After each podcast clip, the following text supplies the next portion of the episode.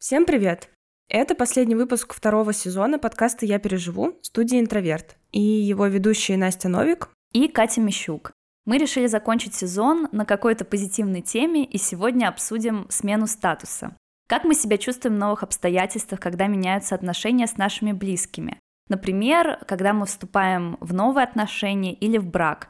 Нам кажется, что привыкнуть к каким-то положительным изменениям — это тоже работа для кукухи, особенно сейчас. И в гостях у нас сегодня психологиня и специалистка по отношениям Олеся Искра. Вы могли слышать ее в выпуске про влюбленность в первом сезоне.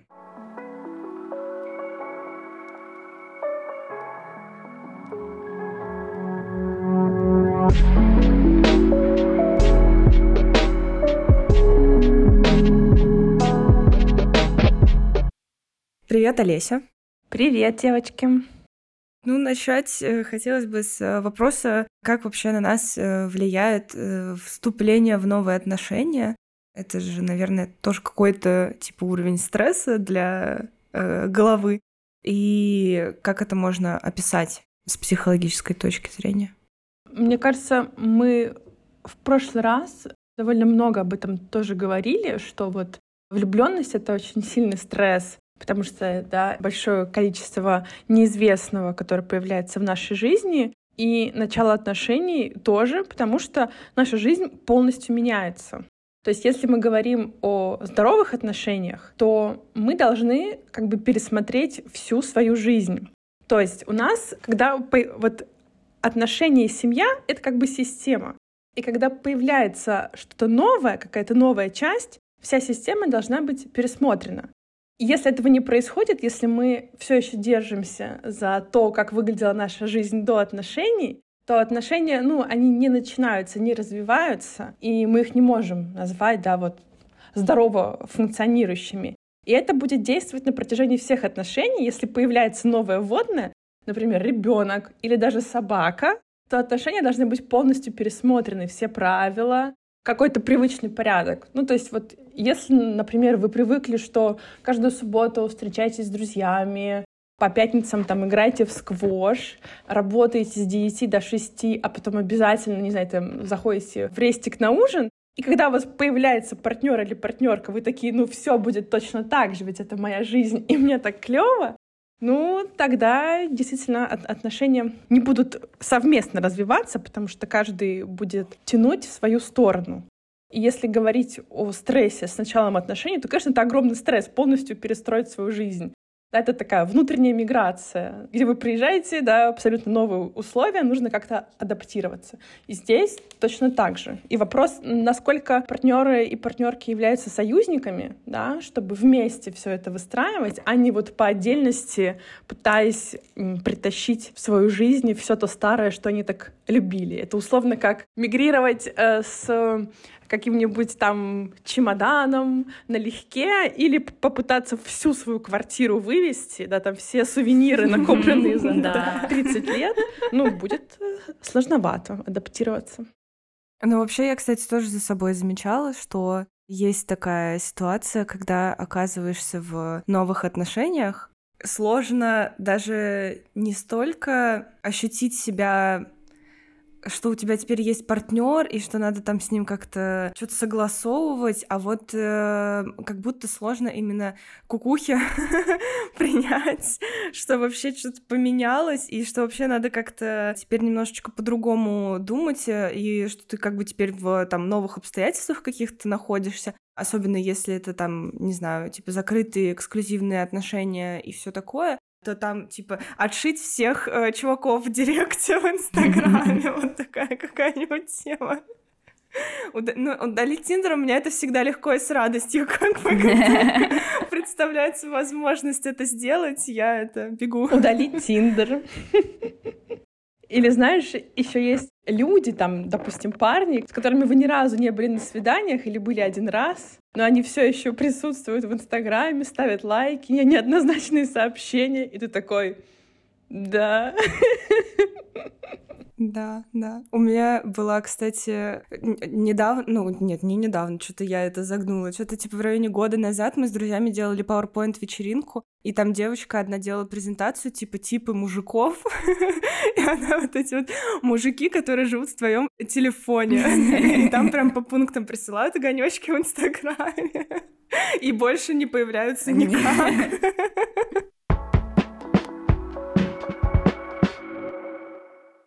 Связи с такой темой. Я как раз сейчас переживаю вступление в новые отношения. Они начались в июне. Но тогда это было как бы, вот мы встретились, нам клево, ну мы типа тусим, непонятно, что это такое, просто хорошо проводим время.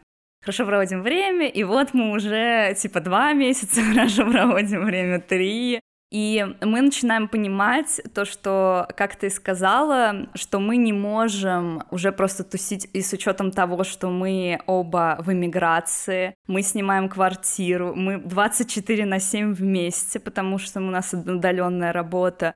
И мы в таких условиях что вроде как мы уже начали жить вместе с первого дня нашего знакомства. Я вообще думаю, что это какая-то уникальная ситуация, потому что обычно у людей есть какое-то время, когда они просто встречаются, а мы тут уже все э, социальный эксперимент.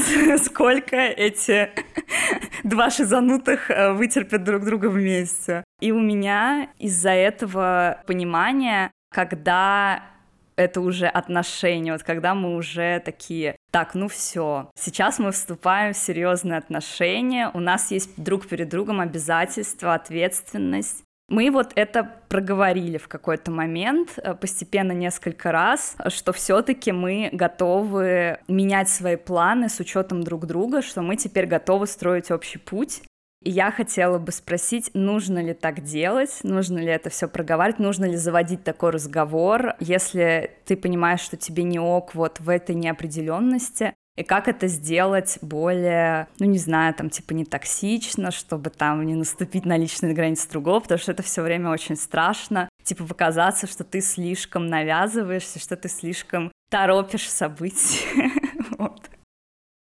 Мне кажется, что ты в своих словах сама обозначила, как бы вот отношения начались, когда вы сказали так, давай об этом поговорим, какие у нас обязательства и ответственность друг перед другом. И думаю, что, ну, это в целом так и работает. Для кого-то это, возможно, портит э, магию момента, да, это как секс по активному согласию. То есть для кого-то это типа как? Это же испортит весь настрой. И, возможно, кто-то считает, что и отношения портятся, если это прямо проговорить. Как это, знаете, э, в школе было, когда типа давай встречаться.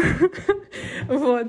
Но как бы на самом деле, ну, договоренности невозможно как бы обсудить иным способом, кроме как взять и обсудить это. И, конечно, это очень важно, потому что мы не знаем, особенно если мы с человеком знакомы не так долго, мы не знаем, что у него в голове, мы это никогда не знаем. Но когда мы его знаем ближе, мы можем немножко предположить это. А когда мы с человеком знакомы недолго, ну, как бы, действительно, картины мира могут быть очень противоречивыми друг для друга. То есть, например, очень распространенная история. Один человек вступает в эксклюзивные моногамные отношения, другой человек э, ведет полигамную жизнь. Поэтому клево это все обсуждать, ну, как бы обозначая этап, на котором вы находитесь. Например, да, мы только сближаемся, непонятно еще, что из этого будет. Я еще там, не знаю, не готов или не готова съезжаться, или знакомиться с родителями, или с друзьями, или как-то об этом активно сообщать социуму, но вот мы пока присматриваемся друг к другу ой, а вот сейчас, мне кажется, вот мы еще сильнее сблизились, да, давай вот обсудим. Ну, это вот к слову о постоянном пересмотре этой системы, да, что если вы чувствуете, что человек все ближе и ближе в вашу жизнь, ну, вот надо это как-то раз за разом снова обозначать к теме о нарушениях границ, мне кажется, что все-таки в отношениях границы, они несколько другие. Человек их может активно защищать, да, он может прям вот возводить такие могучие стены, рыть этим, как это называется?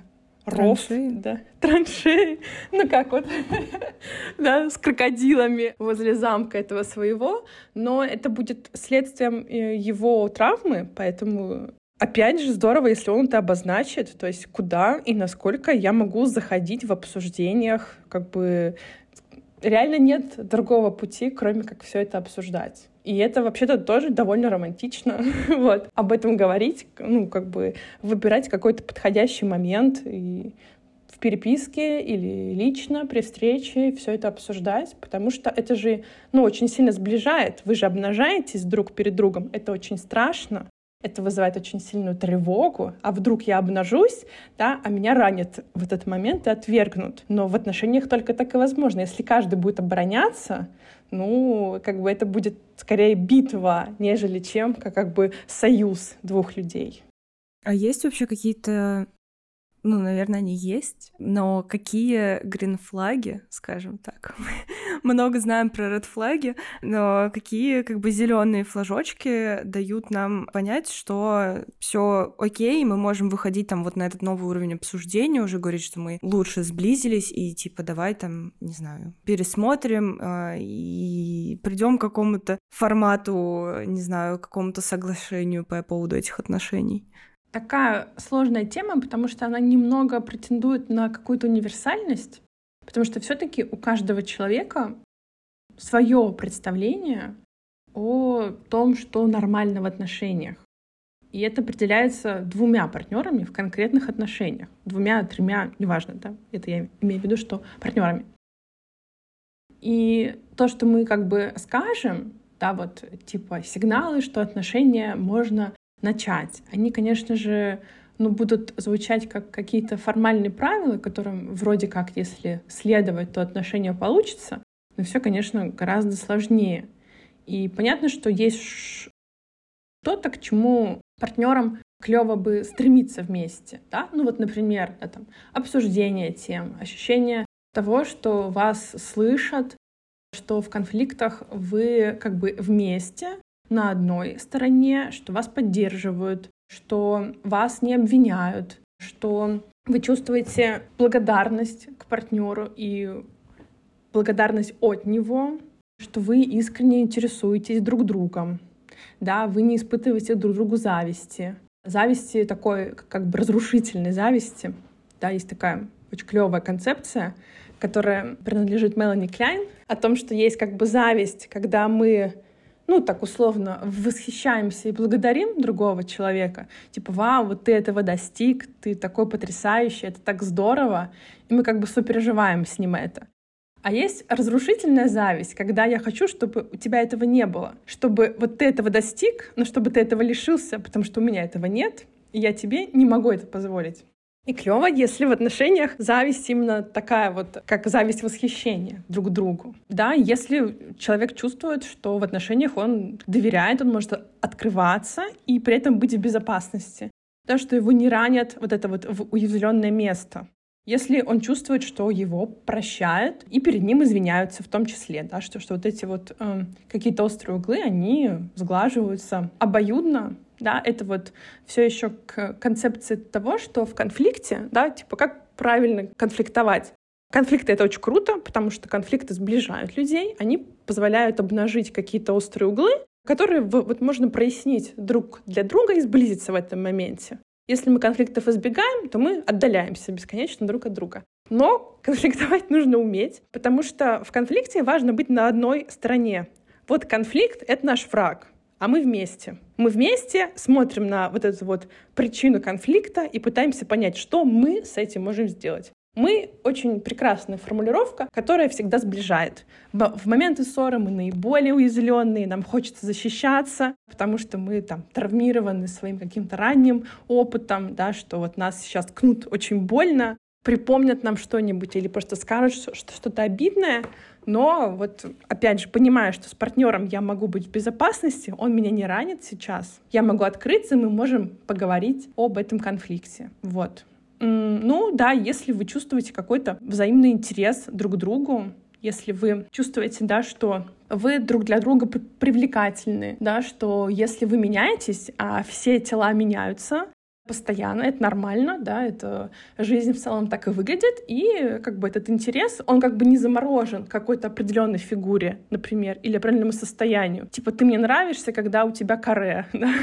или когда ты там весишь, не знаю, 50 килограмм, вот тогда, да, или ты когда блондинка, вот. То есть когда как бы этот интерес, он больше про личность, нежели чем вот про то, чтобы запечатлеть себя как картинку. Но это, видите, вот все критерии, которые я говорю, они в моменте вообще непонятны. Катя, вот, вот, например, знакома со своим партнером с июня. Вряд ли все эти моменты для, для нее прям супер очевидны. Это дело времени. То есть все это проговаривать, типа, а как ты относишься вот к этому? А как ты относишься вот к этой теме? А что будет, если вот так вот и внимательно слушать и не пытаться партнера изменить, потому что это очень важно, что в отношениях мы партнера принимаем или партнерку мы принимаем и убираем идею, что вот это надо бы подкорректировать. И если мы чувствуем, что есть какое-то огромное как бы столкновение на какой-то теме, ну, типа там, не знаю, что может быть таким самым популярным? Дети, да, один партнер хочет детей, а другой или, или другая не хочет. Или замужество, отношение к браку, да, или отношение к деньгам, кто должен работать, кто зарабатывать больше, кто меньше. И как бы понимать, партнер в этой теме, он будет это обсуждать? Это тема, где мы можем пересмотреть наш взгляд. Ну вот, например, встречаются там двое людей, и один говорит, я что-то против брака, у меня вот родители, они как бы были в ужасном браке, мне кажется, что как бы брак портит отношения. А для другого человека брак очень важен. Да? Для него это вот признак как бы такой стабильности, безопасности, и он спрашивает вот у этого своего партнера, это для тебя окончательное мнение? Ты никогда не захочешь замуж или жениться? Если он скажет «да, я в этом убежден, я не хочу», то надо принять это и не так типа ну ничего, мы три годика повстречаемся, да, и как бы, и что-нибудь с этим сделаем. А если он говорит, слушай, ну я так думаю сейчас, я вообще этим не задавался, может быть, я свое мнение изменю. И мы здесь не остаемся с надеждой, что будет так, как мы хотим, а как бы понимая, что может быть и против нашего желания выйти замуж, и точно так же, да, он вот может вместе с нами прийти к тому, что брак — это клево. По поводу детей то же самое, то есть э, понимать, что вы как бы умеете договариваться, или есть какие-то темы, в которых вот это ваше правило, это ваш кредо, это ваша жизнь. Например, я всегда хочу работать. Я не хочу сидеть там, не знаю, в декрете, или на попечению своего партнера или партнерки, я хочу всегда работать. Если другой партнер хотел бы, да, чтобы его партнер или партнерка не работали, а там, допустим, занимались домашним бытом, ну, это очень сильное противоречие. Поэтому, опять же, на входе в, в отношения все это проясняем. И это длится примерно все отношения. То есть нет такого, что типа годик можно пообсуждать, все это выяснить, и потом такие, ну, все, как бы с Богом, просто дальше живем. А потому что, как мы помним, да, вот эта вот ригидность, вот эта э, закостенелость, она очень вредна. Все должно постоянно меняться. Семья и отношения — это живая система, она все время изменчива, меняются обстоятельства. Мы могли говорить, что «А я всегда буду жить в России, а потом понять, что что-то кажется февраль на дворе, да, хороший месяц, чтобы страну покинуть. Ну, то есть все меняется, потому что и в отношениях все это постоянно пересматривается, все время обсуждается. Слушай, в прошлых отношениях они у меня были долгие, типа лет семь или там, я не знаю, девять, кажется. Я все время избегала конфликтов, потому что мне казалось, то, что конфликт а, это то, что, ну, как бы разрушает отношения. И вот если я сейчас а, сама собой, вот, короче, у меня есть какой-то моментик, я его сама собой обсужу, сама с собой, короче, пойму, как это, как бы, ну, не знаю, там, прогнуться, я это называю, подстелиться, я буду такой бесконфликтный, тогда а, отношениям ничего не угрожает, все, дальше живем. Но в этих отношениях а, и под конец тех я уже поняла то, что такое замалчивание, это, конечно, просто копит а, какой-то огромный ком а, всяких проблем, а, тем, которые вам бы хорошо бы обсудить, даже если это будет эмоционально, даже если это будет как бы, э, возможно, где-то с криками, потому что как бы я избегала конфликтов, потому что я все время видела, как мои родители ссорятся, и вот мне, короче, просто не хотелось опять в эти ситуации подать. Но в этих отношениях все э, по-другому, просто потому что и э, сам человек, э, не то, что он выводит на конфликт, а то, что когда он чувствует, что что-то не так, он как бы хочет это обсудить, и он не оставит меня в покое, пока, если я даже буду говорить, все хорошо, все супер, вот, но он чувствует, что нет. И поэтому а, здесь как бы мне уже вот так вот сныкаться не получается, вот, и я все равно говорю то, что в итоге я чувствую, а не то, что как бы какие-то мои заготовки, человек все равно понимает, где я э, пытаюсь что-то замолчать. И я сначала думала, что если у нас такие конфликтные отношения, то есть где мы вот это вот все время обсуждаем, что-то у нас какие-то терки постоянно, ну не то, что мы там бесконечно друг на друга орем, а просто у нас есть, мы это обсуждаем, обсуждаем, обсуждаем, и я уже такая думаю, блин, ну может быть это просто, как бы, может быть это какие-то нездоровые отношения, но сейчас то, что ты сказала, у меня прямо какой-то другой взгляд на это появился. И действительно в эти моменты многое проясняется. Я понимаю там, что ему важно, где я там не права в своем поведении, и где я наступаю на его личные границы, он тоже понимает, и мы как бы в итоге приходим к тому, что мы как раз э, хотим быть вместе, просто пытаемся понять, как наиболее комфортно друг с другом существовать, не потеряв при этом себя, там ничего не защемив, то, что для нас важно. И мы понимаем то, что нам там вдвоем а, мы прекрасно себя чувствуем по большей части, то, что у нас есть много разных тем а, для обсуждения, то, что мы оба готовы там друг друга поддерживать, и вот как раз быть в любых состояниях друг с другом, то, что мы принимаем, то, что если наш партнер сидит э, угрюмый, или ему сейчас э, там, ну, как мне, например, иногда мне нужно поплакать, и меня от этого не перестают любить, то, что это окей, э, или когда мы о чем-то загоняемся, там все равно иммиграция — это то, что э, ну, тоже мы вместе переживаем, и намного легче это переживать, когда вдвоем у вас более-менее одинаковые эти стадии еще проходят, как бы. Вот, вы такие сначала, нет, все, Россия херня, мы больше никогда не вернемся, забудем о ней, потом такие, блин, Россия. Ну, короче, типа, и у нас э, еще совпадают все эти мыслительные процессы. То, что ты сказала, я такая сейчас, а, так это просто важная штука в отношениях. И это не значит то, что мы там а, как бы друг другу не подходим. Это значит то, что мы просто, вы, ну, как бы это хороший знак, это, не, это не красный флаг, все, все в порядке. так что спасибо тебе, что об этом сказала. Я вообще не думала, что какие-то, да, там конфликты могут быть хорошим знаком, ну, имеется в виду, как в них люди себя ведут потому что конечная наша цель действительно быть вместе, ну то есть пока что вот наша цель сохраниться друг с другом и идти по одному пути, вот. Это очень клево, что вот ты говоришь, что вы как бы на одной стороне, и ваша цель — быть вместе, и как бы что мы для этого можем сделать.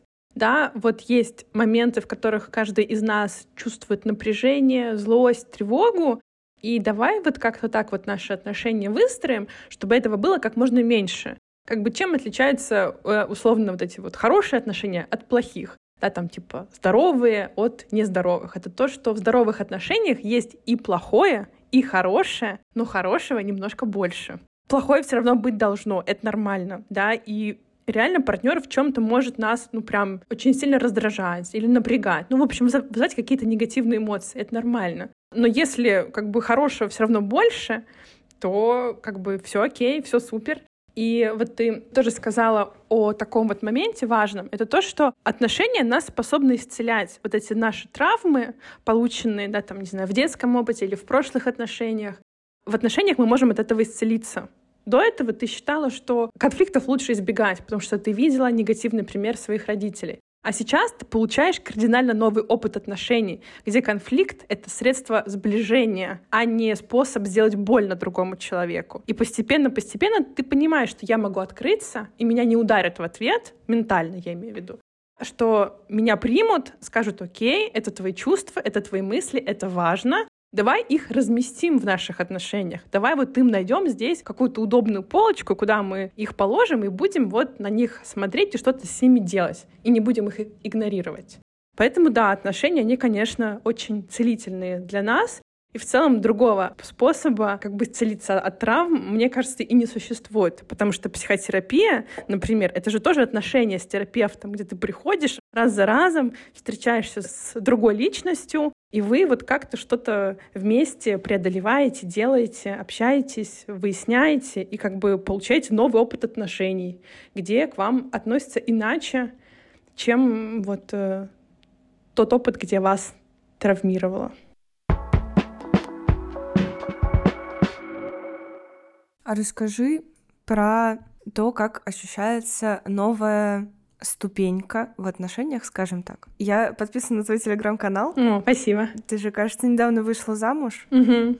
Мне интересно было спросить вот про то, насколько вообще по-другому, например, от начала отношений ощущается вот этот типа переход на новый этап, серьезный и все такое. А, ну, тут, опять же, да, с оговоркой, что у всех это индивидуально, и что, наверное, новый этап, он происходит, когда все партнеры и партнерки понимают, что как бы есть вот это вот внутреннее стремление к дальнейшему развитию. Как мы помним, отношения все время должны развиваться, но вот в какой-то момент они как бы достигают, например, предела в своей форме выражения. Например, вы просто встречались и чувствуете, да, что как бы ваша потребность в близости, ваше желание быть вместе уже больше, чем те обстоятельства, в которых вы существуете. И вы, например, съезжаетесь, да, или вы чувствуете, что вот опять же обстоятельства не соответствуют вашим желаниям, вашим чувствам, и вы как бы опять же производите какие-то изменения, там, например, женитесь в моем случае, как бы конкретно свадьба никак не изменила отношения, потому что это был просто клевый и милый праздник с друзьями. А вот сам момент этого решения и подачи заявления в ЗАГС, вот мне кажется, что для меня это тогда изменило отношения, потому что как бы, ну, дальнейшее уже было такой как бы приятной формальностью, вот и как бы такой, не знаю, там вечеринкой условно. А вот сам момент, он очень сильно меняет. То есть э, ты как бы понимаешь, что это уже не просто твой партнер, а это твое такое взрослое, взвешенное решение быть вместе максимально долго. И ты как бы принимаешь то, что теперь забота о партнере, она является еще одной Короче, вот момент подачи э, заявления в ЗАГС, когда вот вы это точно решили, что такого-то числа вы поженитесь, там рассказываете об этом семье и друзьям, это делает вас очень сильно ближе. То есть ты смотришь на человека, который в целом был такой же, как и раньше, но ты понимаешь, что вот теперь это твой супер взрослый выбор на много-много лет. То есть Конечно, у кого-то эта мысль возникает и без брака. Он, он типа смотрит, уверен в этом, а тут вы как будто вот опять это так четко проговорили, не просто, да, вот там, не знаю, гуляя по городу, говорили, давай будем вместе всю жизнь. Это тоже клево сближает. А тут вы сделали как бы конкретное действие, которое вроде там стоит всего сколько там, 150 рублей, заявление в ЗАГС стоит, но это все равно это какое-то маленькое действие, то есть это те же самые слова, подкрепленные маленьким действием, которые теперь имеют какой-то вот такой материальный эквивалент, ну, типа там бумажка этого, да, которая в шкафу лежит, и все равно это прям делает такую точку, которая вас очень сильно сближает. И в этом смысле брак реально меняет отношения. Потому что все, что угодно меняет отношения, они просто становятся другими, они никогда не бывают одинаковыми. И, условно, вчерашние отношения, они такие же, как сегодняшние. И то же самое с браком. Конечно, это меняет, потому что вы теперь в другом социальном статусе. Да, все равно это говорить мой муж, да. Я он, вчера говорила подругам, о, у меня муж на корпоративе. Думаю, прекрасно вообще. Какая смешная фраза, но в целом как бы да. И это может изменить как бы как в худшую, так и в лучшую сторону. Да, как бы помним, что вот эта вот ригидность — это наш враг. Поэтому, ну, отношения меняются, как бы для кого-то этот вот э, материальный эквивалент в виде э, этого свидетельства о браке, он как, как бы является таким грузом отягощающим, который сковывает человека, да, вызывает у него ощущение несвободы и так далее. То есть, ну, поэтому я и сказала, что это не что-то универсальное. Я просто, когда думала, вот, например, э, да, вот брак или тот же вопрос зарабатывания денег или дети, Здесь столько, э, помимо самих отношений, помимо двух людей, здесь подключается такой мощный социальный контекст, ну, в том плане гендерные роли, которые нам навязывают, сама идея брака, которая тоже как бы мы не можем от себя, да, вот отрезать все, что в нас вливали, даже если это, по нашему мнению, какой-то булшит, вот, и мы бы хотели от этого отказаться, но вот э, я понимаю, насколько у меня просто где-то в подсознании какие-то штуки, блин, вшиты, я бы хотела от них избавиться, по поводу э, тех же детей, что казалось бы, у меня такой потребности там, допустим, нет, и брака у меня вот такой потребности, желания, я вот не горю, мне в целом окей. Потом я такая открываю Инстаграм, смотрю, у меня там уже половина одноклассниц замужем, там одна из них уже вот сейчас будет рожать. Потом, значит, я открываю там еще какую-то соцсеть, вижу, что люди младше меня уже тоже что-то там, уже фоточки со свадьбы, все дела, и я такая, так, окей, ну, я куда-то не успеваю или что? Мне нужно что-то срочно сделать. У меня какие-то неправильные отношения. Может быть, я как-то неправильно живу. Потом такая, так, нет, стоп, Катя, насколько тебе вообще все это надо было бы?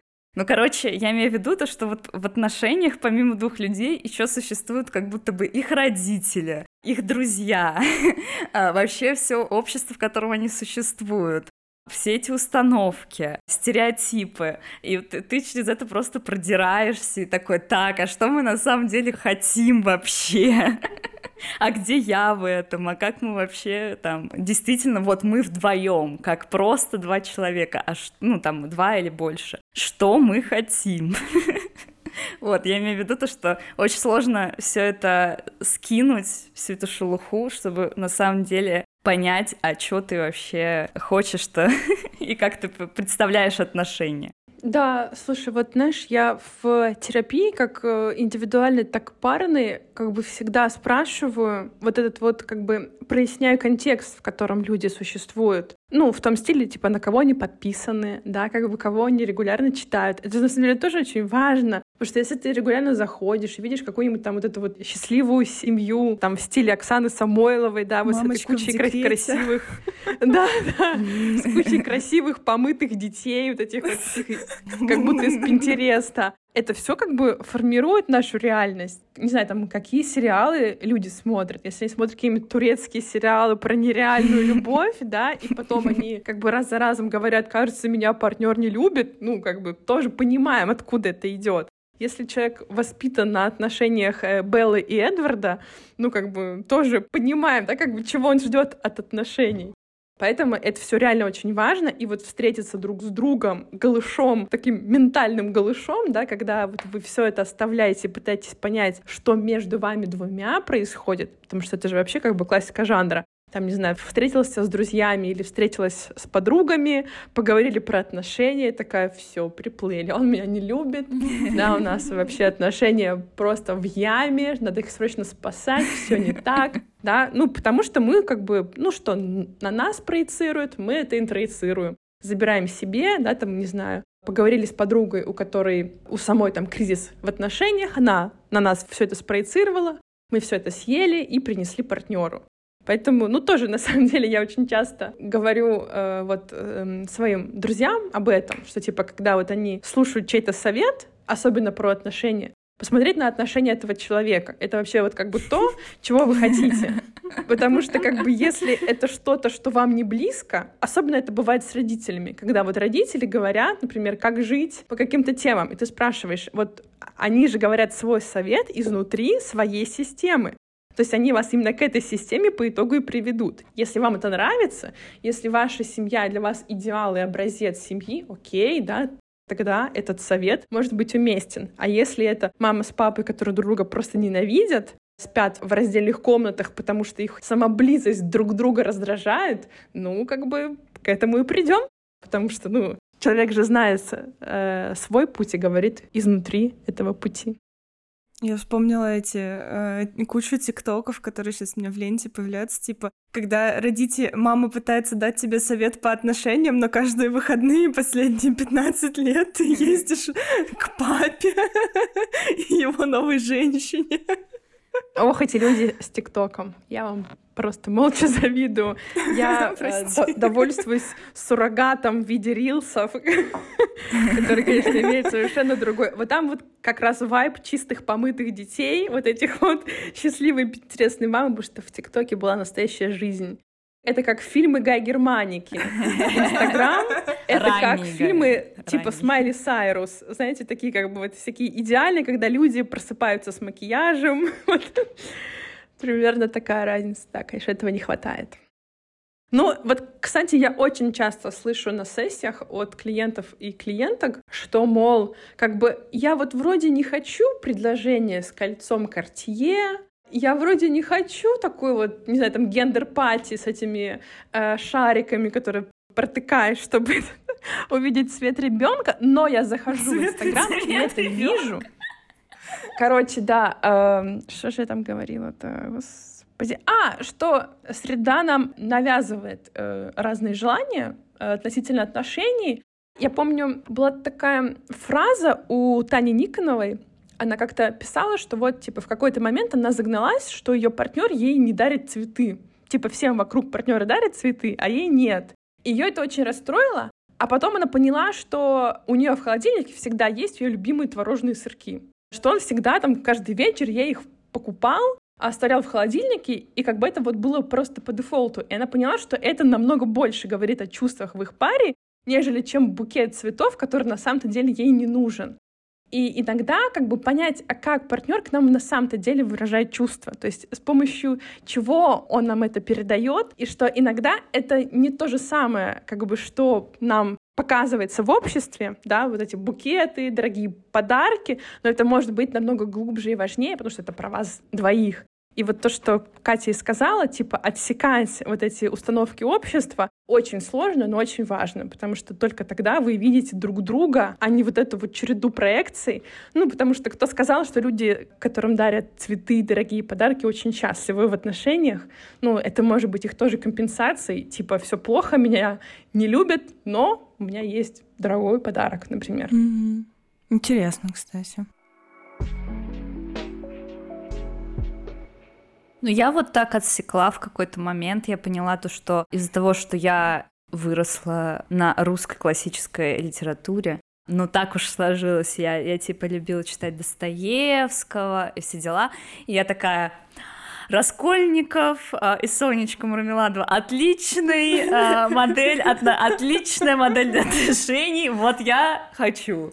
А, вот. Все, самопожертвованная любовь, там, не знаю, где-то там будем Библию вместе читать. Короче, я такая, у, вот это то, что я возьму. Все, я все ради него, вся такая, вообще самопожертвованная. И потом еще это все наслаивалось ну, тоже какими-то, блин, сериалами, фильмами про вот эту вот какую-то страдающую любовь, и то, что ты вся ради него, ну, там вот «Мастер Маргарит» тоже, я такая, у, Потом в какой-то момент э, я просто э, поняла то, что это настолько вообще противоречит э, моей личности, я имею в виду каким-то моим желаниям то, что я не могу прямо на первое-первое место поставить отношения, что мне все равно там важна и работа, допустим, мне важна там какая-то моя реализация.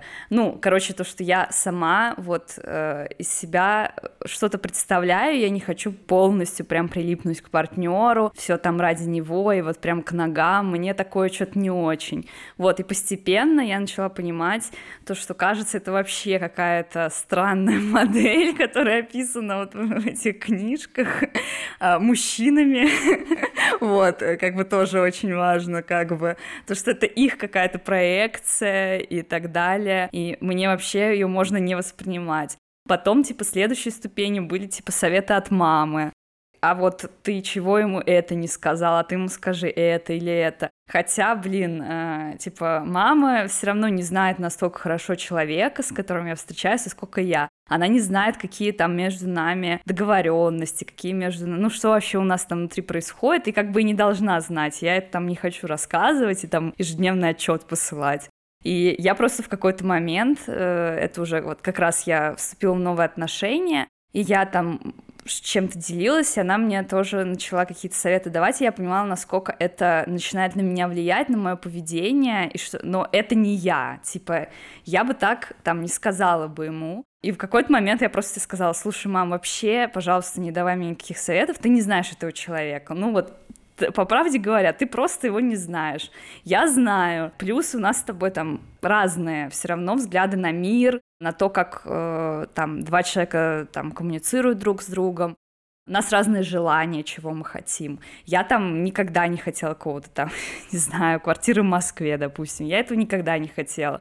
Я никогда не хотела там дорогих сумок, платьев и так далее. Ну, как бы, мне это все неинтересно, у меня там другие интересы. И я просто это проговорила, и она мне перестала давать какие-то советы. Вот, спасибо ей на этом большое, потому что я просто отсекла лишний поток информации, который мне мешает тоже вот понять, что как бы на самом деле происходит и как решить этот конфликт, э, чтобы я на самом деле проговорила, а что не так, а просто какие-то голоса в моей голове, ну, имеется в виду, которые там принадлежат разным другим людям, тоже для меня значимым, но они в, не в этих отношениях, вот, они там своих каких-то, и пусть это как бы там и остаются, а я тут как бы сама. Ну, то есть я это просто в какой-то момент начала э, фильтровать и тоже выкидывать как бы с головы, потому что это тоже пипец мешает. И, и в самом конфликте разобраться, э, потому что иногда я понимала, то, что вообще какой-то надуманный повод, если честно. То есть, ну вот как ты сказала, да, там типа не дарят цветы, а я тоже там послушаю об, об других отношениях подружки, такая думаю, так, а что-то со мной так не делают, вот. А, может быть, надо загнаться. Может быть, надо загнаться, обидеться, а, и все. А потом мы начинаем обсуждать, и я понимаю, что я не могу найти слов. Типа, а на самом деле это что-то я как-то, да, чуть-чуть э, придумала, вот.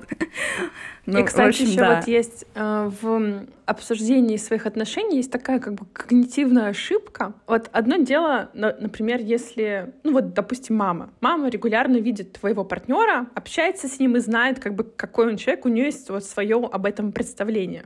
Более частый вариант — это когда, например, вот с той же мамой э, партнер видится редко, только там, допустим, по каким-то поводам, периодически. И что чаще всего мы о партнере рассказываем? Чаще всего мы жалуемся. Типа, вот мы вчера поругались, или он меня вчера обидел. Очень редко мы говорим, мама, знаешь, а вот вчера вечером у нас был такой хороший романтичный вечер. Он мне сказал такие приятные слова. Это специфика нашей культуры, где мы не привыкли говорить о хорошем, потому что у нас есть такой вот исторический бэкграунд, у нас есть все эти вот магические страхи сглазить, у нас есть страхи, что после хорошего происходит плохое, да, ну как бы вот этот вот весь бэкграунд мы понимаем, именно поэтому чаще всего говорим о плохом. Мы говорим, блин, мы вчера жестко поругались, мы вчера вообще вот просто в дребезге. Что происходит по ту сторону? Мы-то знаем полную картинку, а человек ее видит э, искаженный, он знает только плохое. То есть к нему приходят, даже если раз в месяц, и говорят, вот вчера он мне сказал такие-то гадости. И в течение вот этого вот промежутка между ссорами хорошей информации может быть либо меньше, либо не быть вовсе, и складывается, что тот человек просто какой-то мудак. Он вообще просто ужасный персонаж, и, естественно, советы по отношениям строятся исходя из того, что он мудак, да, что он плохо обращается с моей дочкой, да, что она себя там вообще вот не защищает, он ее обижает, нужно ее там срочно спасать. Это вот то, что Катя очень верно подметила, что другого человека в отношениях нет, и ему все равно непонятно, что происходит. Здесь, конечно, есть такая история, да, что если мы видим, что наша, например, подруга или друг находится в каких-то очень, ну, там, абьюзивных отношениях, где к нему относятся жестоко, с насилием и так далее, мы, естественно, захотим как-то, да, помочь своему другу, но опять же мы понимаем, что если нет запроса, да, что переубеждать человека тоже может быть, ну, практически невероятно, что мы просто станем для него врагом, который стоит как раз вот в оппозиции к его отношениям. Поэтому, да, конечно, нужно понимать, что все советы супер, когда они как бы даются по запросу, если мы прямо говорим, слушай, а вот что мне сейчас сделать? Да, если мы этого не говорим, а нам что-то там рекомендуют, ну, это они говорят про самих себя, да, к слову, вот о проекциях, что все равно люди проецируют свой собственный опыт. А как это было у меня? А как мы это решаем? Да, а это, ну, не совсем рабочие вещи. Это когда, не знаю, там взять рецепт пирога и рецепт курицы и, и попытаться, типа, одно к другому приложить, типа, ну, плюс-минус там в духовке что-то печется, да, как бы. Вроде история об одном, да, но там один пирог с вишней, а там курица это какая-нибудь жирненькая. Ну, то есть разные истории все равно. По-разному все происходит.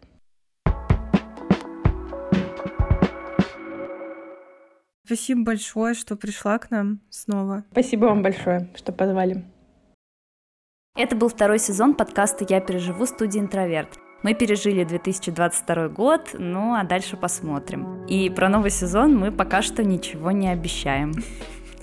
Спасибо, что слушали нас в этот тяжелый год. Подписывайтесь на всех доступных платформах, пишите комментарии, ставьте оценки в Apple подкастах, слушайте другие выпуски этого подкаста и другие подкасты студии «Интроверт». У нас еще выходит еженедельный разговорный подкаст «Ничего нового», где мы обсуждаем новости, не новости, всякие явления, просто в целом, как мы себя чувствуем сейчас и другие проекты интроверта. Все ищите у нас на сайте, все ссылочки в описании. А вели этот подкаст Настя Новик. Катя Мищук. SMM для нас делает Лаура Булатова. Подписывайтесь, кстати, еще на наши социальные сети. Иллюстрации к подкасту подготовила Стася Бу-Бу-Бу, а монтирует этот подкаст Рина Егерева. Пока. Пока-пока.